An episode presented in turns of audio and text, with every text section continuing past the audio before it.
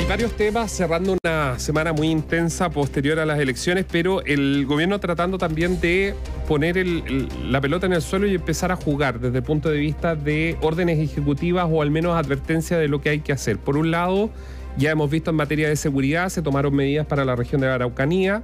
Vamos a ver si eso tiene algún efecto, eso se sabrá con el paso del tiempo, pero también hay otras materias que probablemente van a estar incluidas en el discurso del presidente Gabriel Boric el próximo 1 de junio. Y una de ellas tiene que ver con cárceles. Claro, el ministro de Justicia, ¿qué es lo que ha señalado el ministro de Justicia Cordero? Que actualmente el sistema está eh, a punto de colapsar. Dice el sistema penitenciario chileno, hay 40.000 reclusos. Perdón, el sistema penitenciario tiene una capacidad para 40.000 reclusos y hay 49.000. 9.000 más de su capacidad. Llegar a 52.000 sería el colapso. Y recordó el ministro Cordero, ojo con esto, que mm, cuando ocurrió algo similar, la solución fue un indulto para los reos de baja peligrosidad. Yo no sé si están los tiempos para que el gobierno decrete un indulto. El problema es que no se han construido cárceles. ¿Por qué? El, bueno, el porque 2021 se hizo por el, me- el 2020 en medio de la pandemia y ya sabemos lo que pasó. y, y- y no se han construido cárceles también porque hay reticencia o ha habido reticencia de algunos sectores políticos, más bien vinculados al gobierno, del tema de las cárceles concesionadas. Entonces, el Estado tiene recursos para construir cárceles, la concesión significa, claro, entregar a terceros no solo la construcción y administración de las cárceles, sino además un negocio, porque termina en un negocio. Y ahí no hay, digámoslo, ¿ah? Eh, espacios de acuerdo por ahora, no se han construido al respecto. Ahora, ¿cuál es el resultado? Que tenemos muchos reclusos viviendo en condiciones bien precaria, con mucho hacinamiento, eh, y además, yo diría, el hacinamiento impide, en cierta medida, este no es el, el argumento principal, pero sí permite que la capacidad de reinserción de, de los presos sea menor. A mayor hacinamiento, eh, mayor posibilidad que hayan abusos, que haya controles de, de- de- de las bandas al interior de los penales, que haya El crimen organizado siga Exacto. funcionando dentro de las cárceles. De Y- hecho, hoy día, ayer, Néstor, perdón, y que quienes hubo lleguen- una redada adentro. y que quienes lleguen, los primerizos terminen convertidos, digamos, o en La ley del más súbditos, fuerte. Eh, que sean abusados y terminen siendo incorporados como soldados a estas bandas criminales. Entonces, esto no es solamente el tema del hacinamiento, las condiciones precarias en las que están los reos, sino también que se estrechan los espacios, que ya son muy estrechos, digamos, para poder eh, reinsertar a, a parte de la población penal. Pero como las cosas no son ni blancos ni negros, sino que tienen una amplia gama de matices, más allá de que falta infraestructura carcelaria, que faltan proyectos, la pregunta es, si ya si vemos que pasan por la cárcel personas que tienen 20, 30 detenciones, que no pasa absolutamente nada, lo que uno, o por lo menos yo echo de menos, que el, el tema no sea solo construir cárceles, que puede ser, que puede ser una de las, porque se necesitan, hay 49 mil, probablemente de aquí a uno o dos años vamos a llegar a los 51 mil personas eh, detenidas, de hecho se andan buscando, ¿cuánto eran? 30 mil, ya se olvidó, 30 y tantos mil, se los detuvieran a todos, no sé dónde los colocarían, en qué cárcel, si es que los tribunales determinan que tienen que estar en prisión. Pero la pregunta es, ¿vamos a seguir bajo el mismo modelo? ¿Vamos a seguir bajo el mismo modelo de América Latina? y que termina siendo una especie de pasar por la cárcel es una chapita para la delincuencia organizada. Me refiero a una chapita porque salen más fuertes. Entonces, ¿vamos a hablar del tema carcelario de verdad o no hay tiempo para eso? No me refiero a este espacio, me refiero a la política.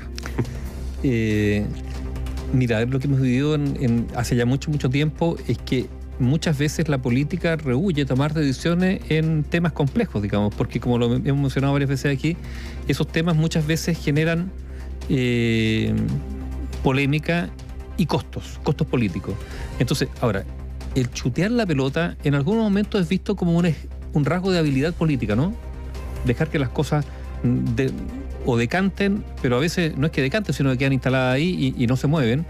Y, y- y hay oportunidades que se pierden, si eso es lo más grave. Lo hemos dicho respecto, por ejemplo, a temas de reforma, ¿no es cierto? Sí. El tema de la reforma de las pensiones. Entonces, en, algún, en algún momento hubo oportunidades donde probablemente no todos iban a quedar de acuerdo, donde se pudo haber avanzado. Esto, esta parálisis del mundo político para, para no pagar costos o para no explicitar diferencias profundas, lo que ha hecho es que las soluciones o eventuales modificaciones o, reformas que podrían mejorar las cosas se postergan y la crisis se profundiza. Cada vez más difícil solucionar el asunto porque, eh, porque los problemas tienden a crecer si es que uno no lo aborda. O sea, cuando uno no aborda los problemas, estos si los deja ahí, en realidad no se achican, crecen. Y ahí, está el tema, porque se pueden hacer más eh, cárceles, perfecto.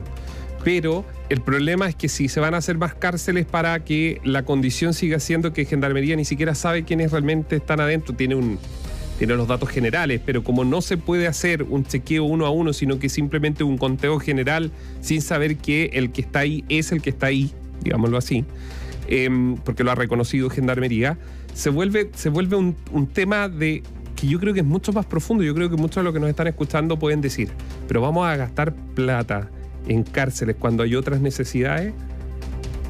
Frente a la crisis y el nivel criminal que existe hoy día en las calles, que es una realidad, que son estos homicidios en Valparaíso, en Viña del Mar, en Quillota, en Santiago, etcétera, etcétera, etcétera, en Los Ángeles, donde han matado gente de una forma impresionante, una ciudad que era mucho más tranquila hace unos años atrás, uno se pregunta, ¿no, es, no hay que ver el tema más profundo? que es lo que ha dicho eh, las antiguas autoridades de Gendarmería? ¿Cómo se trabaja en la rehabilitación? Mire, la Fiscalía ha dado un paso gigantesco, lo, anunciábamos hoy, lo adelantamos aquí en la radio, inteligencia artificial para determinar quiénes estaban detrás de encerronas en el sector poniente de Santiago. O sea, eso es un paso gigante. Todo esto tendrá que ahora verlo el, Tribunal de Garantía, que nos imaginamos dio las órdenes de detención, pero que además pudo analizar la data que le estaba entregando al Ministerio Público. Díganme que eso si no es un paso gigante que se utilice la tecnología. Bueno, en las cárceles no tan... ¿Por qué el debate debería ser y no mesas de trabajo que demoran tanto tiempo y ya sabemos que durante 30 años se hicieron mesas o 20 años, en los últimos 20 años se hicieron muchas mesas y no pasó nada.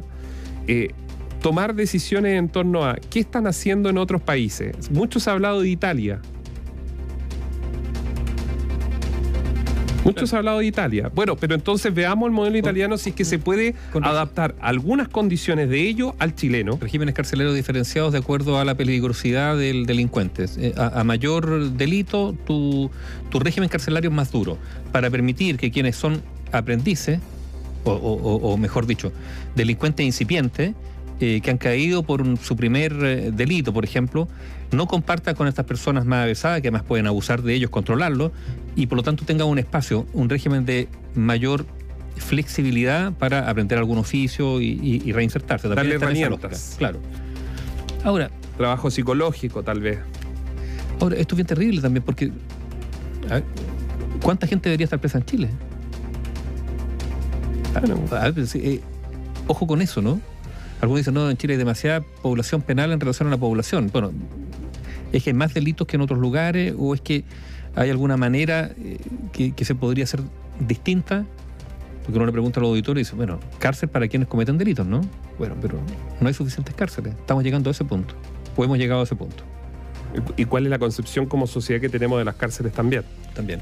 Oye, otro, otro dato, sí a propósito de las cosas que se dicen, que se hacen, y, pero quedan ahí como algunos retazos dando vueltas. Hay un artículo que está en nuestra página web, biobiochile.cl, que es bien interesante. El seguro por el COVID. ¿Qué es lo que nos dicen? O sea, ¿qué es lo que se ha dicho? Se acabó la emergencia, ¿no es cierto? Así es. Se acabó de hecho, lo, dijimos acá. Y se acabó a nivel mundial. La OMS dice ya, se acabó la emergencia. Pero fíjense que en nuestro país se obligó a las empresas, y estuvo bien, ¿no es cierto?, que contrataran un seguro por el COVID ley de junio del 2021. Pero me imagino que eso ya terminó, pues, ya, esto, esto se renovó a comienzos de año, se termina el COVID y fíjese que las empresas siguen pagando por cada trabajador una suma mensual como un seguro COVID. Gran negocio para las empresas aseguradoras. Y nadie de la política, o no se enteraron, no sé, ahora se enterarán, no han dicho nada. Entonces... Impresionante. A ver, pero piensa, pensemos incluso, no lo grande, pensemos en las pequeña y mediana empresa, todos los meses pagando, contrataron el seguro, lo siguen pagando, lo siguen pagando, lo siguen pagando, lo siguen pagando. casi como meterle la mano al bolsillo. Entonces, amparado, digamos, por. Entonces está esta ley, entonces se levanta la emergencia, pero es como que en este plano no tiene ningún efecto. Y yo insisto, y las compañías de seguro están haciendo un negocio gigantesco, imagínate, recibiendo, porque ellos no salieron a contratar los seguros, no, por ley las empresas tuvieron que contratar el seguro por cada trabajador lo siguen pagando y uno se pregunta, ¿y va a seguir funcionando? ¿Será aplicable? Ya, tarea para los parlamentarios, no sé, para el gobierno, para que decida. No, esa es la autoridad, la autoridad central. La autoridad central. Y lo, y lo otro, lo de Bolivia. Qué impresionante. También está en nuestra página web, te lo puedes revisar. Porque resulta que el presidente. Eh, eh, el, Luis Arce. El presidente Arce de Bolivia es una persona que, es generoso. ¿ah? Entonces le regala instituciones, vehículos. El problema es que son vehículos robados en Chile es fácil ser generoso con, la cosa, con las cosas robadas, robadas a otras personas. todo esto no, estamos diciendo que el presidente Arce sea cómplice de esos robos, pero a lo menos, eh, a lo menos la presidencia boliviana es muy poco diligente, porque cuando tú empiezas a regalar vehículos que han sido robados en otro país, lo que te demuestra es dos cosas. Uno, la extensión del fenómeno de los vehículos robados chilenos que están en Bolivia. O sea, el mercado automotriz boliviano está lleno de vehículos que han sido robados en Chile o contrabandeados de Chile. Y lo otro es si esto no despierta sospechas de que en Bolivia hay vínculos de determinadas autoridades con grupos criminales. ¿Para qué? Bueno, para legalizar u oficializar o convertir en, eh, o blanquear, mejor dicho, el robo de vehículos. Porque imagínate, si hay capacidad de blanquear el robo de un vehículo para que termine siendo regalado por ni más ni menos que por la presidencia de la República de un país, bueno, aquí eh, tiene que haber alguien que tiene algunos, no sé, pitutos que puede golpear, digamos, determinadas puertas para conseguir aquello, ¿no? Lo peor es que esto, eh, digo lo peor desde el punto de vista de que había pasado, como diríamos, un buen chileno bastante piola. Y resulta de que es una parlamentaria la que hizo la denuncia. Hizo la denuncia por un vehículo principalmente que utilizaba eh, la presidencia de, mm, de, Arce, la presidencia de la República. Pero resulta que al transcurrir un par de horas, eh, Radio 1 de Bolivia dio a conocer que en el estacionamiento del Congreso, o sea, del Parlamento, había otro auto chileno, correspondía a un Nissan robado en Chile, encargado por robo en nuestro país, se, lo habían robado a una persona en Antofagasta y lo estaban ocupando en la mesa del Congreso boliviano, ahí en La Paz. Y resulta que ahora, en las últimas media, media hora, supuestamente se están ahora indagando otros vehículos que también son utilizados por altas autoridades de ese país y que habrían sido todos, todos donados por la presidencia de la República, es decir, la presidencia de Arce. El dueño del auto, según esta radio boliviana, el dueño del auto va a viajar a La Paz a buscar su vehículo, ya que apareció.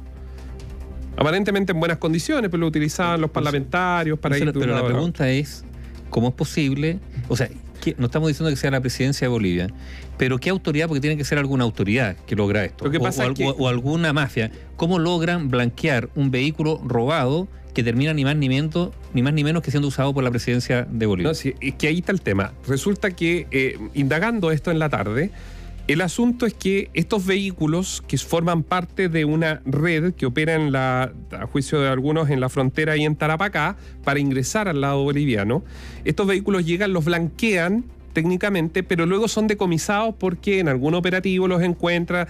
Es una ley, lo que nos explicaban, no es igual, pero es similar a la ley 20.000 en Chile. Usted sabe que en la ley 20.000 en Chile, cuando los narcos se le encuentra... Se les decomisa un vehículo... Se, entrega mm. al Estado y normalmente eso va puede ser para darle uso, para venderlo, pero los recursos que se puedan generar van para los programas de, eh, que tiene el propio Estado en materia de reinserción de personas que están o que padecen, digamos, del narcotráfico de la droga. El asunto es que en este caso en Bolivia todos los autos decomisados misteriosamente quedan en manos de la presidencia de la República y ellos los asignan como una especie de regalo al resto. Pero lo que denuncia esta parlamentaria y que se ha ido ahora sumando más antecedentes es que hace mucho tiempo que la presidencia de la República de Bolivia hace esto, se queda con los autos argentinos, eh, peruanos, eh, brasileños y chilenos, se queda y los reparte entre las instituciones. Claro, pero sabiendo que fueron robados. Totalmente. Es el problema. No buscan a los dueños, no, es que el, cónsul en, en, Chile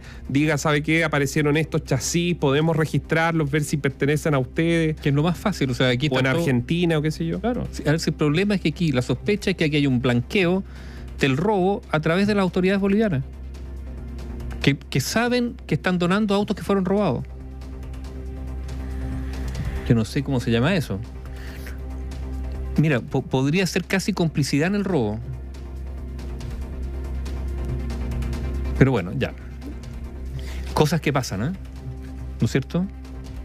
cosas que pasan. Cosas que pasan. La información está primero en Radiograma.